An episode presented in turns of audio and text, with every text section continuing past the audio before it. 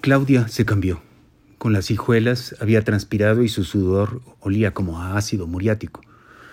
Usó el perfume Armani que traía puesto cuando el gran encuentro del Hotel Presidente y respiró eternamente. Ya había caído la noche como plomo en el valle de Anáhuac. No había llovido, pero el viento sí había zarandeado dos, tres árboles del bosque sin daños mayores. Cuando Claudia iba saliendo de su recámara a la cita más importante de su vida, se topó con el pato, muy quitado de la pena, listo para una jornada más de tacha, sexo y perdición. Claudia no podía posponer más la conversación con el pato, muy a pesar de la perspectiva de ver a Vicente y saber qué es lo que realmente estaba pasando, cómo se estaba desarrollando la trama de su vida. Necesito hablar contigo, dijo seca Claudia. Ay, ma, pero voy a salir. ¿Puede ser mañana? No, siéntate. El gesto de Claudia era como del presidente José López Portillo, en 1982 anunciando la nacionalización de la banca y el control generalizado de cambios, después de llorar por los pobres de México. No manches, mamá, exclamó el pato, ya de muy mal humor, tratando de controlar todo el odio que estaba agazapado en su colon descendente. Sí, mancho, siéntate, exclamó Claudia como juez del juzgado cívico. ¿Y si no quiero? retó el pato, mirando a su madre como quien ve a un cabrón que se le cerró en calzada de Tlalpan. Ya sabes, no hay coche, no hay privilegios. Lo bueno es que no me puedes mandar con mi papá, ¿verdad? Qué lástima. ¿De veras quieres bronca, hijo? Totalmente, el pato casi se arremangaba el suéter. Bien. Claudia sí se arremangó la blusa verde limón, como con ganas de liarse a puños con ese insolente. Sé que estás consumiendo éxtasis. Cerró con la voz más nítida, como en un ejercicio de vocalización. El pato, como sabemos, reprobaría el detector, reprobaría el detector de mentiras a las primeras de cambio, y más frente a su madre que, aunque odiaba, se lo sabía de memoria. Perdió el color y trató de huir. Obviamente no lo voy a permitir. Vinieron las patadas de ahogado. Los no es cierto, ¿de dónde sacas eso? No me estoy metiendo en nada.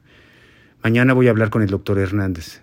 Te digo que no me estoy metiendo nada con una chingada. El pato insertó en ese grito todo el rencor acumulado. Claudia se quedó petrificada. Los ojos de su hijo eran dos brasas ardientes. El pato apretaba los puños y parecía que iba a golpear a su madre o por lo menos a hacer pedazos algo. ¿Qué quieres hacer con tu vida, hijo? Claudia se calmó, aunque había algo hirviendo como huevo cocido a la altura de los riñones. Quiero que me dejes en paz.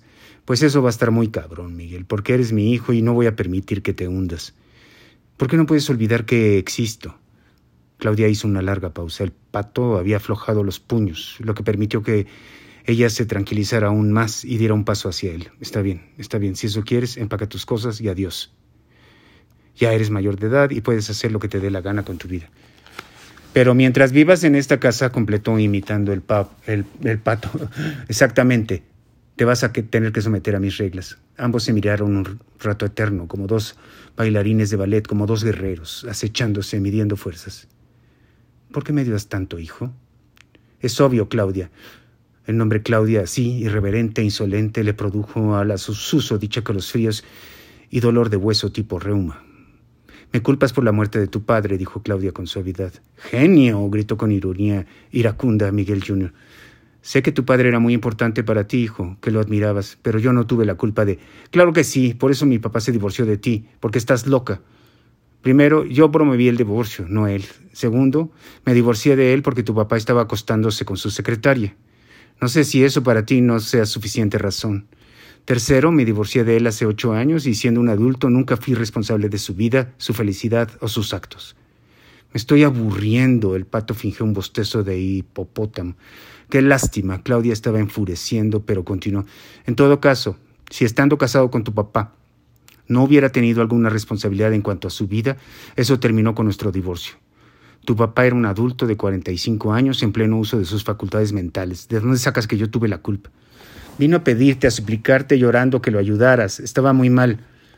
Vino a tratar de besarme y acostarse conmigo, ya te lo dije. Vino a decirme que me amaba, que me deseaba. ¿Qué querías?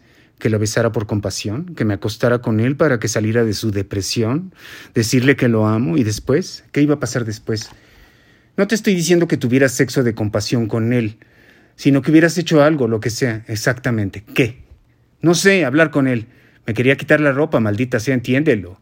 ¿Qué? ¿De repente se te acabó la imaginación? ¿No que muy creativa? Le hablé al doctor Hernández. Gracias, mamá, eres lo máximo. El pato movía las manos como suplicando y daba vueltas por toda la estancia como animal herido. Claudia respiró. Y por cierto, hablé contigo, Miguel. Te dije claramente que tu papá estaba mal y que necesitaba ayuda. ¿Y qué hiciste? Silencio sepulcral. Claudia entonces bajó la voz. Hijo, tu papá era un desequilibrado emocional. Por más que te empeñes en idealizarlo, la verdad es que era un alcohólico con depresión crónica. Tarde o temprano iba a pasar. Lo que pasó. Así me hubiera vuelto a casar con él. Ay, Claudia, ¿sabes qué? Di lo que quieras. El pato amagó con salirse corriendo de ahí. Corriendo de ahí. Entonces ahora vas a usar de pretexto que yo supuestamente dejé morir a tu papá para consumir tachas. Nunca había estado Claudia tan lúcida como en ese momento. ¿Quieres volverte un adicto como tu padre? Ya te dije que no me estoy metiendo nada. Miguel abrió la puerta. No mientas. Y por cierto, si vas a salir, dame las llaves de mi coche. El pato volvió a apretar los puños. Sacó las llaves del coche de la bolsa de sus jeans rotos y se, se las aventó a su mamá, que tuvo que esquivarlas como Bush, el zapato afgano. Claro, el muchacho azotó la puerta al salir. Claudia compactó aún más sus amalgamas dentales. Sabía que el problema con su hijo no había terminado ahí.